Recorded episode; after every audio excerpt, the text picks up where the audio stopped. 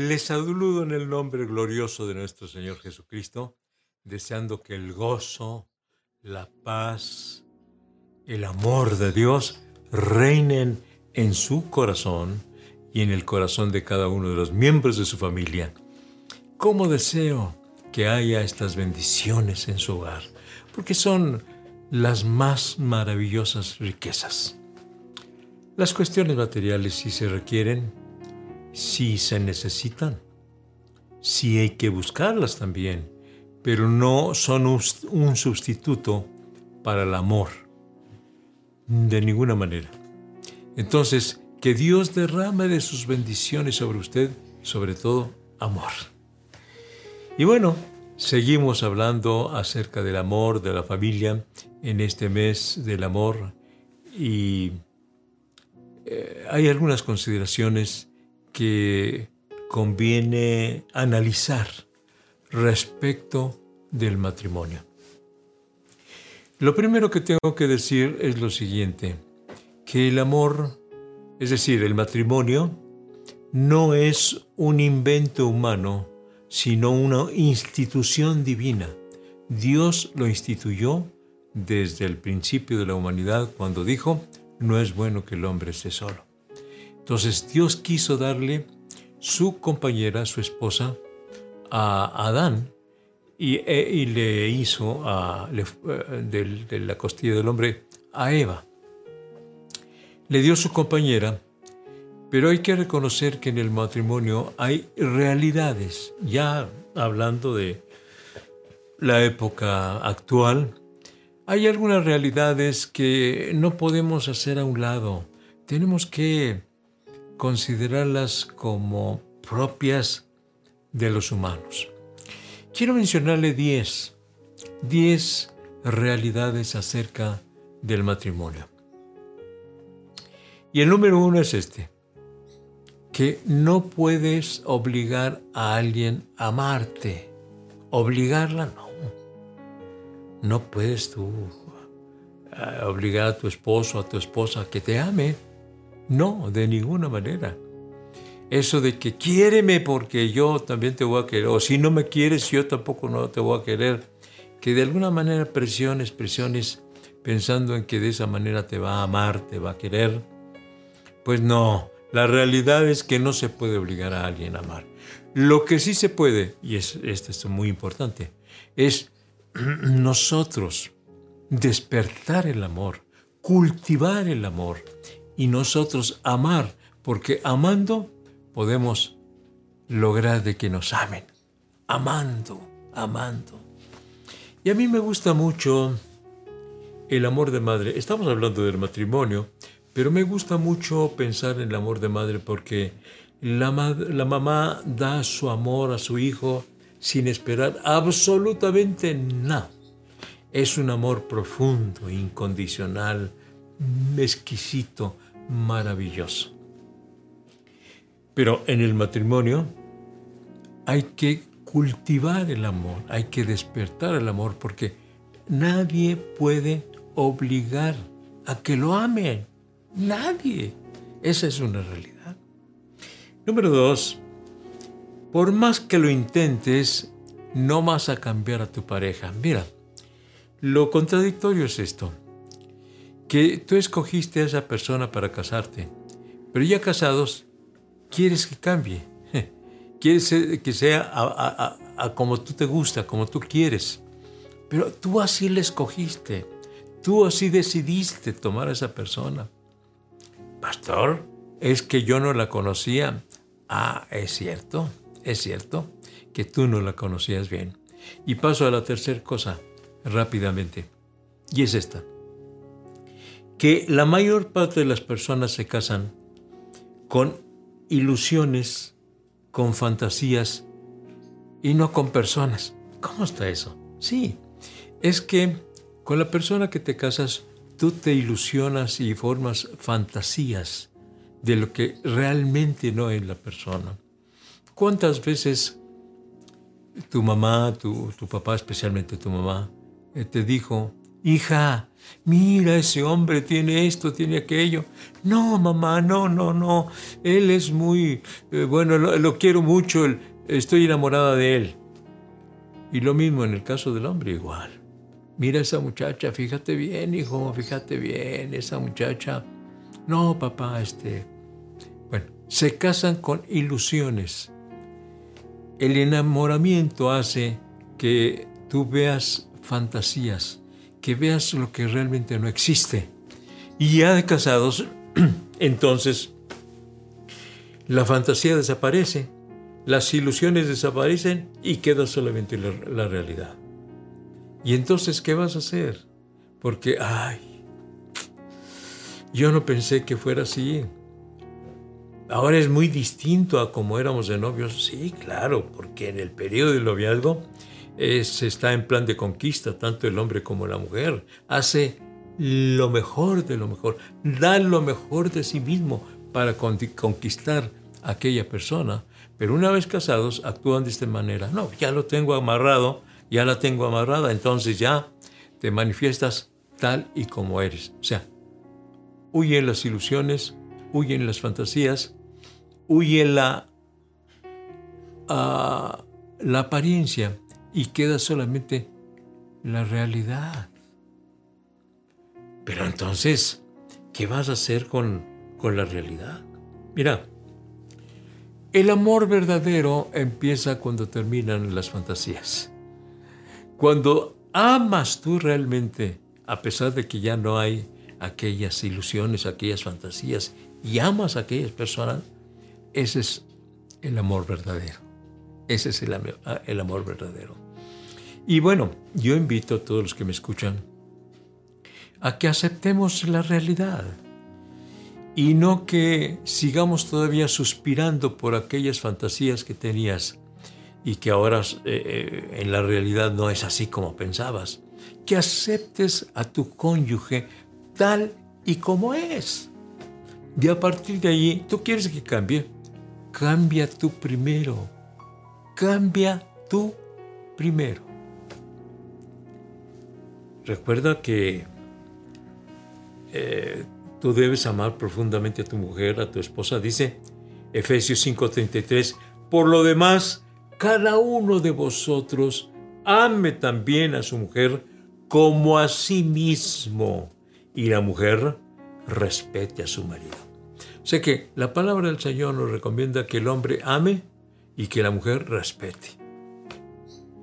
Y teniendo esos ingredientes tan importantes en el matrimonio, seguramente que lograrán un buen matrimonio. No digo un matrimonio perfecto, porque ¿dónde está el matrimonio perfecto? Porque no hay humanos perfectos. Y por lo mismo, no puede haber una relación perfecta, pero sí una muy buena relación, un buen matrimonio, una buena adaptación. Entonces, el amor verdadero empieza cuando la fantasía termina. El principal reto del matrimonio es superar esto y descubrir con quién realmente se casó. ¿Qué es lo que está diciendo, pastor? Sí, que te casaste con una persona distinta a la que realmente te casaste. ¿Cómo es eso? No lo entiendo. Mira, tú te casaste con una persona que hacía lo máximo por conquistarte, pero ya casados no hace lo mínimo por retenerte. Ese es el problema. Ese es el problema. Y esa es la realidad. Y esa es la realidad. De manera entonces que ahora, pues nuestra tarea es tratar de conquistar, amando profundamente a nuestro cónyuge, con todos los defectos que éste tenga, que ésta tenga. Porque repito, queremos la, la, perfección en nuestro cónyuge, pero nosotros mismos no somos perfectos. ¿Cómo vamos a nosotros a exigir de nuestro cónyuge que sea perfecto y además que sea como nosotros queremos que sea? No, es como es y vamos a aceptarlo, vamos a aceptarla tal y como es. Ahora, déjame decirle otra cosa, porque estamos hablando de 10 realidades acerca del matrimonio que pues se descubren precisamente cuando ya se está viviendo el matrimonio. Mira, es muy común que aquellas características que te atrajeron cuando andabas pretendiendo a aquella mujer o cuando tú estabas aceptando a aquel hombre, eh, es muy posible que esas características, muy buenas, muy buenas características, ahora te causen conflicto. Déjame explicarte. Mira, eh, damita, es muy posible que tú te hayas casado con un hombre que dijiste es muy guapo, me gusta mucho. Muy bien, pero ese, ese galán, ahora ya de casado, te causa problema esa galanura. ¿Por qué? Porque estás batallando porque otras mujeres le coquetean. Y esto que te atrajo a ti de ese hombre, ahora es un problema. Tal vez digas, ojalá estuviera muy feo para que nadie se fijare en él. Pues sí, pero ya te casaste con esa galanura. Y ahora, aquello que te atrajo es un conflicto para ti. Y de la misma manera tú, varón, te atrajo aquella belleza de aquella mujer. Y esa belleza, pues ya casados, hay otros hombres que la desean, hay otros hombres que, que eh, te causen problemas, que estén pretendiendo a tu mujer. Así que esa belleza por la que tú fuiste atraído, ahora resulta un conflicto, ahora resulta un problema para ti. ¿Qué vas a hacer? Bueno, pedir el auxilio de Dios, pedir el auxilio de Dios para sobrellevar esa situación. Y mira, para que aquella mujer te ame, tú debes amarla profundamente. Y si tú amas, seguramente que ese amor va a ser correspondido. Pero tú como varón, aquellas, eh, aquellos eh, eh, asuntos, aquellos bendiciones, bueno, claves en el matrimonio que pueden hacer que tu mujer te ame más. Por ejemplo, esto, que sienta el apoyo tuyo, que sienta la protección tuya, que tengas detalles para ella. Eh, ¿Qué detalles? Bueno, los detalles que la mujer les gusta tanto y que en el noviazgo tú te esmeraste por eso, con flores, con chocolates, con palabras bonitas, hasta con poesías. Pero ahora de, casados, no, se te hace muy ridículo hacerle, o por lo menos leerle una poesía a tu mujer. Se te hace ridículo. Que no se te haga ridículo. No, no, no. Eh, cultiva el amor eh, de tu esposa. Cultívalo. ¿Por qué no sorprenderla de vez en cuando trayéndole este, flores o, chocolates o algún regalito? no tiene que ser precisamente el 14 de febrero, no tiene que ser precisamente en su cumpleaños, en cualquier fecha. Puedes tú eh, tratar de, voy a llamarle conquistar, porque hay, hay que seguir conquistando a la esposa, no solamente en el periodo del noviazgo, sino ya de casados. Yo digo, con más razón de casados. Mira, yo sé que tú estarás pensando, ay pastor, usted está fuera de la realidad. Sí es cierto, yo este, estoy fuera de la realidad al pedir eh, que hagamos todas estas cosas que estoy mencionando, todos estos detalles. Pero no es imposible, no es imposible. Y tampoco te estoy recomendando algo fuera de este mundo, algo completamente imposible. No, no, no, es cuestión de que te decidas a cultivar el amor, a cultivar la buena relación matrimonial. Entonces, todas aquellas eh, cosas que te atrajeron de aquella mujer ahora son un conflicto para ti, porque eh, batallas con, con que otros hombres la pretendan, o tú, mujer, batallas porque hay mujeres que le coquetean mucho a tu esposo.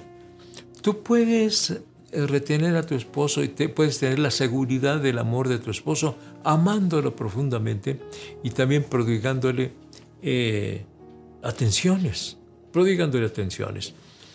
El humano ya enojado, pues obviamente ya no va a prodigar atenciones, es a la inversa, ¿verdad? Ya te enojas, ya no le haces de comer o le avientas el plato o qué sé yo. Y tú también, varón, te enojas con tu esposa, y también la malmodeas. Hay algunos que llegan al punto hasta de golpearlas. No, no, no, no, no, de ninguna manera. De ninguna manera, de ninguna manera.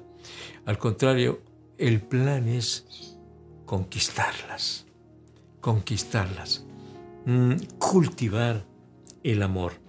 Y mira, es imposible mantener una relación libre de tristeza de asperezas o de insatisfacción transitoria. Es imposible mantener una relación libre de tristeza, de asperezas y de insatisfacciones. Pero eso no va a ser siempre. Nosotros podemos vencer la tristeza, las asperezas, las insatisfacciones, podemos vencerlas en el nombre del Señor podemos vencerlas. Porque mira, si es la tristeza, podemos nosotros analizar qué es lo que causa la tristeza. Y muchas de las veces eh, eh, los causantes de la tristeza realmente no tienen razón de ser. Y especialmente en, el, caso de la mujer, se imagina cosas y hay que luchar en contra de eso. Por ejemplo, está muy enferma su mamá, la mamá de, de tu esposa, ah, y si se muere, podemos decir, ¿y si no se muere? ¿Por qué vamos a pensar que ya se va a morir? Aún en el caso de que te digan, sí, le, queda poco tiempo de vida, acuérdate que Dios es poderoso y Dios puede prolongarle la vida. Dios es poderoso hasta para resucitar a los muertos. Entonces, no des por hecho algo que todavía no ha ocurrido, porque eso te causa tristeza ay, ¿y si se te acaba el trabajo?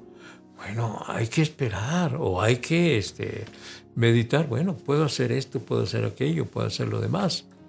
Me llama la atención que dicen que algunos artistas que perdieron su trabajo porque la, la industria de la cinematografía se vino abajo y que hay algunos artistas que se han puesto a vender este, lonches allá en la Ciudad de México y que se han puesto a vender eh, comida porque pues no hay más y perdieron todo su dinero porque eran muy gastadores de dinero. Bueno, pero le hace la lucha por aquí y por allá. Y todo lo que es un trabajo decente, pues eso nos da honor. No vamos a decir que porque venden deslonches ya este, es una humillación. De ninguna manera. Todos los trabajos son muy dignos siempre que no cometas tus delitos, ¿verdad? Entonces, eh, vamos a superar la tristeza, vamos a superar las asperezas. Que haya asperezas entre los cónyuges es muy común, pero no debe ser la regla. Debemos siempre luchar por eh, vencer esas asperezas. Eh, mira, eh, muchas de las veces como que los matrimonios, los cónyuges, están propuestos a causar problemas. Si hay palabras, si hay acciones, si hay actitudes que le, que le molestan mucho a, tu esposa, a tu esposo, ¿para qué lo haces? ¿Para qué lo haces? Y dicen algunos, para que se le quite. No se le va a quitar, no va a cambiar, así no va a cambiar. ¿Para qué das lugar a esos a esas molestias, a esas asperezas, a esos pleitos. ¿Para qué? ¿Para qué? El eh, odio siempre se, se, vence con el amor. El amor vence todas las cosas. De manera entonces que vamos a cultivar el matrimonio y vamos a tener victoria sobre las tristezas, sobre las asperezas, sobre la insatisfacción cuando pasa el tiempo, ya no es lo mismo que al principio. Sí, ya no es lo mismo que al principio. Pero ¿sabes qué? Siempre hay algo que descubrir en tu cónyuge que venga a satisfacerte. Siempre. Pero lo primero que debes de hacer es tú luchar por satisfacer a tu cónyuge.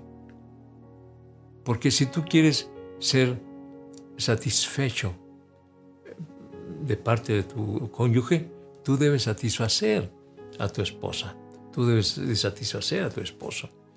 Estoy hablando en términos generales, en términos de actitudes, en términos de gustos, en términos de planes, de propósitos, de acciones.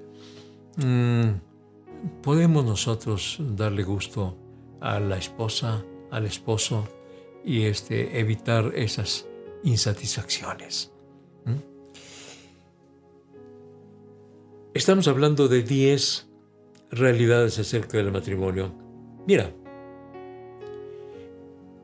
he estado hablando también de regalos, pero el, mejor regalo que le podemos dar a nuestros hijos es que los padres se amen y que tengan una relación de pareja plena. No hay como que los hijos vean que sus padres se llevan bien, se aman bien y que les gusta mucho platicar, les gusta mucho estar juntos y que eso están viendo constantemente los hijos. Y ese es el mejor regalo que pueden darle. Porque, claro, nosotros nos preocupamos por los hijos y eh, buena parte de los padres quisieran dejarles una herencia. Pero lo que yo he visto es que las herencias han sido motivo de conflicto entre los hijos, porque a este le dieron más, porque a este le dieron menos, porque yo quería más bien aquel, eh, que me dejara a mí eh, tal objeto o tal eh, propiedad o tales bienes y mejor se lo dieron a, mi hermano, a mi hermana. Y hay conflicto. Así que cualquier herencia es, es dificultades, es mucho problema. Hay mucho que pensar sobre las herencias. Yo platicaba con una familia porque la, la, persona razonaba y decía, bueno, este hijo no tiene casa y estos otros hijos ya tienen casa propia. Entonces yo quiero dejarle la casa al que no tiene eh, casa. Y, parece eh, lógico y razonable, pero no. Es que si estamos hablando de herencia, vas a dárselo porque son tus hijos. Y son tus hijos tanto el que no tiene casa como los que sí tienen casa. Los tres eh, son tus hijos. Entonces, lo más justo es que esa casa se la dejes a los tres. Pero este no tiene. ¿Por qué no tiene? Y porque los otros sí tuvieron. Los otros se preocuparon por tener, se esforzaron por tener, tal vez se abstuvieron de muchas cosas a fin de tener una casa y este que no tiene casa despilfarró todo. Entonces, ¿por qué le vas a dar la casa a él? La casa debe repartirse entre los tres hijos. Eso es lo que yo digo. Pero lo más seguro es que el regalo, la mejor herencia que tú puedes darle a tus hijos es que tú ames profundamente a tu cónyuge, que la trates bien, que, le, que tengas muchos detalles con ellos, que vean que tú estás tan contento, tan feliz al lado de tu esposa, al lado de tu esposo. Eh, muchas veces, a veces hasta las mismas mujeres también ya quítate, quítate, ya me fastidiaste, le dicen al hombre. Y el hombre de la misma manera, y están viéndolo los hijos. Qué error tan grande, qué error tan grande. No hay como que vean que se aman, que disfrutan de estar juntos, que disfrutan platicar juntos. Y esa, eso es el mejor regalo, es la mejor herencia para los hijos. Mira, estamos hablando de las 10 realidades acerca del matrimonio. Un matrimonio es exitoso cuando cada uno reconoce que las necesidades del otro, que las necesidades de su cónyuge, son por lo menos igual de importantes que las propias. Por lo menos igual, pero deben ser más importantes. Un matrimonio es exitoso cuando cada uno reconoce que las necesidades de su cónyuge son por lo menos igual de importantes que las propias. Analiza. Para ti lo más importante son tus propias necesidades y olvidas las necesidades de tu, cónyuge. Ese es un error. Y eso trae conflicto. Y eso trae distanciamiento. Y eso eh, enfría el amor. Eh, marchita el amor. No hay como estar al tanto de las necesidades de tu cónyuge y tratar de suplirlas en la medida de tus posibilidades o quizá más allá de las, tus posibilidades, tratar de suplirlas. Que tu esposa tenga paz, tranquilidad, gozo, eh, que, tenga, que sienta seguridad, sobre todo que sienta el amor tuyo. Y de la misma manera tú, esposa, procura que tu esposo se sienta de esa manera, así, seguro, contento, feliz, que sienta que el hogar es un nido de paz, de gozo, de amor, de descanso, y que no ocurra que el esposo no quiera llegar a la casa, que sale del trabajo y dice, no, ni quiero llegar a la casa porque es peor. Eh, me cansé mucho en el trabajo, pero en la casa está peor. Qué triste, qué terrible eso. Procura hacer de tu hogar, mujer, un verdadero nido de amor, de alegría, de gozo, de felicidad, de seguridad, de paz, de tranquilidad, de verdadera satisfacción, para que juntos puedan disfrutar ese verdadero nido de amor. Diez realidades acerca del matrimonio. Mira, el matrimonio es la mejor oportunidad que nos ofrece Dios para crecer, superar el egoísmo y aprender a amar. Al empezar nuestro matrimonio, ¿quién tiene la suficiente madurez para vivir el matrimonio? Nadie. Tenemos que empezar a madurar, tenemos que empezar a crecer, a desarrollarnos en el matrimonio y hay que reconocerlo. Tanto tú reconocer que tu esposa no es perfecta, como tú, esposa, reconocer que tu esposo no es perfecto, no es lo máximo. Tiene muchos defectos, es un humano. Los defectos que tú ya le conocías, pero los defectos que no le conocías, ahora se los conoces ya eh, de casados. Entonces el matrimonio es la mejor oportunidad que Dios nos ofrece para crecer, para madurar, para ser mejores cada día es la oportunidad para cultivar el amor sobre todo. Cultivar el amor, que cada día pensemos, ¿cómo puedo cultivar este amor? ¿Cómo? Y finalmente, finalmente, el amor debe ser el más grande motivo por lo que elegimos una pareja. Mira, yo reconozco y lo he visto a través de los 58 años que tengo en el ministerio. He visto tantas parejas, he visto tantos matrimonios, he oficiado en docenas y docenas de eh, matrimonios. Pero hay que reconocer que no siempre van al altar por amor. No, no siempre. Es más, viviendo en la frontera, muchas de las veces es el amor por los papeles para arreglar este, la este, estancia en Estados Unidos. Entonces, ¿cómo va a prosperar un matrimonio que se basa en casarse simplemente por arreglar papeles, por arreglar eh, la estancia en los Estados Unidos? Es lo que ocurre con mucha frecuencia aquí. Tanto que ha habido épocas en que he visto anuncios aquí en Ciudad Juárez que anuncian, eh, eh, se eh, arreglan matrimonios y divorcios, como si fuera lo mismo divorcio que el matrimonio. Y se habla mucho de matrimonios al vapor. Se habla mucho de que ni siquiera conoces a la persona, pero te casas simplemente por la conveniencia de arreglar la estancia en Estados Unidos. E, e, entonces no es por amor. Debe ser exclusivamente o sobre todo por amor. Vamos, ni siquiera por la, em, por la belleza, ya, ya mencioné, porque también eso, buena parte de los, de los que se casan se casan porque le gustó mucho aquel hombre, le gustó mucho aquella mujer y por eso se casó, pero realmente no lo amaba, sino que le atraía mucho su físico. Pero eso cambia rápidamente.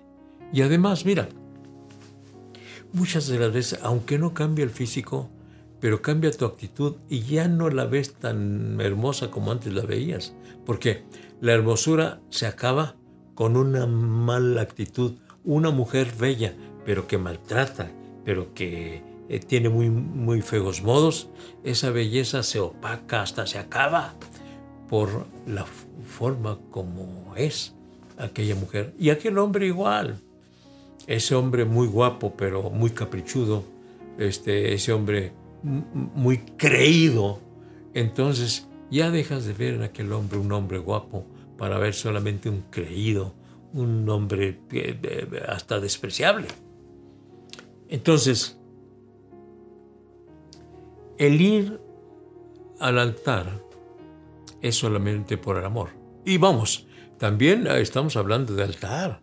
Puede ser que algunos ni al altar van, simplemente se juntan, pues eso es peor todavía. Entonces debe ser únicamente por amor, únicamente por amor, no por conveniencia material, no por eh, lo físico. No, eh, mira, otra cosa, algunos se casan por decepción, duran con un novio tres años y cortan y al mes se casan con otro, simplemente por decepción. Ándele, para que se le quite, ahora verá. ¿Cómo vas a estar feliz con aquel hombre que apenas hace un mes que lo conociste y ya te casaste con él simplemente para molestar a tu exnovio? No lo vas a hacer feliz, no te casaste por amor, no te casaste por amor. El matrimonio debe ser solamente por amor, un amor profundo, un amor sincero, un amor limpio, un amor que se parezca al amor de Dios, bueno, que sea como el amor de Dios. Y entonces tu matrimonio será un matrimonio exitoso, un matrimonio feliz, un matrimonio del cual tú te eh, tengas plena satisfacción, eh, que la felicidad llene tu corazón, que el gozo llene tu corazón, porque fuiste al matrimonio por amor. ¿Cómo me gusta recordar ese caso en que se hicieron ancianos y entonces ella le dio el, el, la enfermedad de Alzheimer y la tuvo que internar en un lugar. Y este esposo todos los días iba a visitar a su esposa, pero llegó un momento que ya no lo conocía, pero él todos los días iba a visitarla y le hablaba y le platicaba. Y una de las ah, em, muchachas que trabajaba allí le eh, dice a este anciano, oiga señor, yo veo que usted viene todos los días a visitar a su esposa y eh, platica mucho con ella, pero ella ni le contesta, ni lo conoce. Eh, ¿Por qué, Señor? Dice, mira, mija, yo sé que ella no sabe quién soy yo, pero lo más importante es que yo sí sé quién es ella. Ella aunque ya no me reconoce, pero yo sí la reconozco. Ella sigue siendo mi esposa, a pesar de que ella ya no me reconozca. Qué conmovedor, qué conmovedor. Ella no sabe quién soy yo, pero yo sí sé quién es ella. Es mi esposa. Y la sigo amando con todo mi corazón y sigo disfrutando mucho platicándole lo que me ocurre. No me entiende, no sabe de lo que estoy hablando, no sabe quién soy yo, pero la sigo amando. ¡Ay! ¡Qué hermoso amor! ¡Qué profundo amor! ¡Qué amor parecido al de Dios! Que nos ama a pesar de que el humano no lo conoce. Porque hay tantos humanos que no conocen a Dios, es decir, que no le han dado lugar a Dios y Dios los ama a pesar de que no lo conocen, a pesar de que no lo aman, a pesar de que no lo buscan. Dios te sigue amando y te sigue buscando y te ha amado desde la eternidad y te seguirá amando hasta la eternidad. Ojalá que como matrimonio tengamos ese amor parecido al amor de Dios. Ay, pastor, todo esto está muy bueno y muy bonito. Pero ¿quién va a hacer eso? Dios es el que hace eso hay que pedírselo al Señor. Ahora mismo hay que pedirle a Dios, Señor, dame el amor tuyo y que yo pueda amar a mi esposa. Dígale usted que yo pueda amar a mi esposo así como tú nos amas a nosotros. Háblele. Y seguramente que Dios pondrá en su corazón ese amor. Que usted acepte a su esposo tal y como es. Que usted acepte a su esposa tal y como es que usted esté dispuesto a sobrellevar todos los problemitas que van saliendo, problemotas, y que se sobrelleven mutuamente y que haya buena comunión, buena comunicación, buena consideración, buena armonía. Vamos a hablar con Dios y vamos a poner el matrimonio en las manos del Señor. Padre Santo, vengo ante tu presencia rogándote por cada uno de los matrimonios, no solamente los matrimonios de la iglesia, pero todos los matrimonios, Señor. Que el amor tuyo llene sus corazones, que el amor tuyo llene nuestra vida, Señor, y que podamos cultivar el amor, que podamos vencer todas las asperezas, todos los problemas, todas las eh, desigualdades, todas aquellas controversias que vienen en el matrimonio, podamos tener victoria sobre todo eso y que seamos un matrimonio de acuerdo a tu perfecta voluntad. En el nombre de Jesucristo lo estoy pidiendo y pongo en tus manos a cada uno de los matrimonios. Los pongo en tus manos, Señor. Bendícelos, ayúdanos. En el nombre de Cristo lo estoy pidiendo. Amén. Amén. Dios me los bendiga, amados hermanos. Dios me los bendiga. Hay mucho que decir, no solamente acerca del matrimonio, pero acerca de cómo conducir a los hijos, cómo tratar a los suegros, cómo tratar a los nietos, cómo eh, hacer que funcionen las eh, finanzas en el hogar. Hay mucho que hablar acerca de los asuntos relacionados con el matrimonio. Vamos a procurar esta semana tratar eh, esos temas que tanto se requiere no solamente tratarlos, pero ponerlos en práctica. Dios me los bendiga grandemente y todos los días a las 7 de la noche, conéctese, eh, acuérdese, es en Facebook eh, Iglesia La Trinidad, conéctese de lunes a sábado y comparte con sus amigos conocidos estas reflexiones. El domingo es diferente, la hora es a las once y media de la mañana y no olvide que ya empezamos nuestros cultos presenciales en Iglesia de la Trinidad a las once y media de la mañana. Ya se abrió el templo, pero también van a seguir estas transmisiones a las once y media de Templo de la Trinidad y a las doce y media Templo Jerusalén. En Templo Jerusalén las reuniones presenciales ahí en el estacionamiento van a ser a las 4 de la tarde los domingos, a las 4 de la tarde. Pero el domingo es, eh, pero la transmisión eh, virtual va a ser, sigue siendo a las doce y media del Templo Jerusalén. Entonces nos vemos el día de mañana a las 7 de la noche. Que Dios me los bendiga.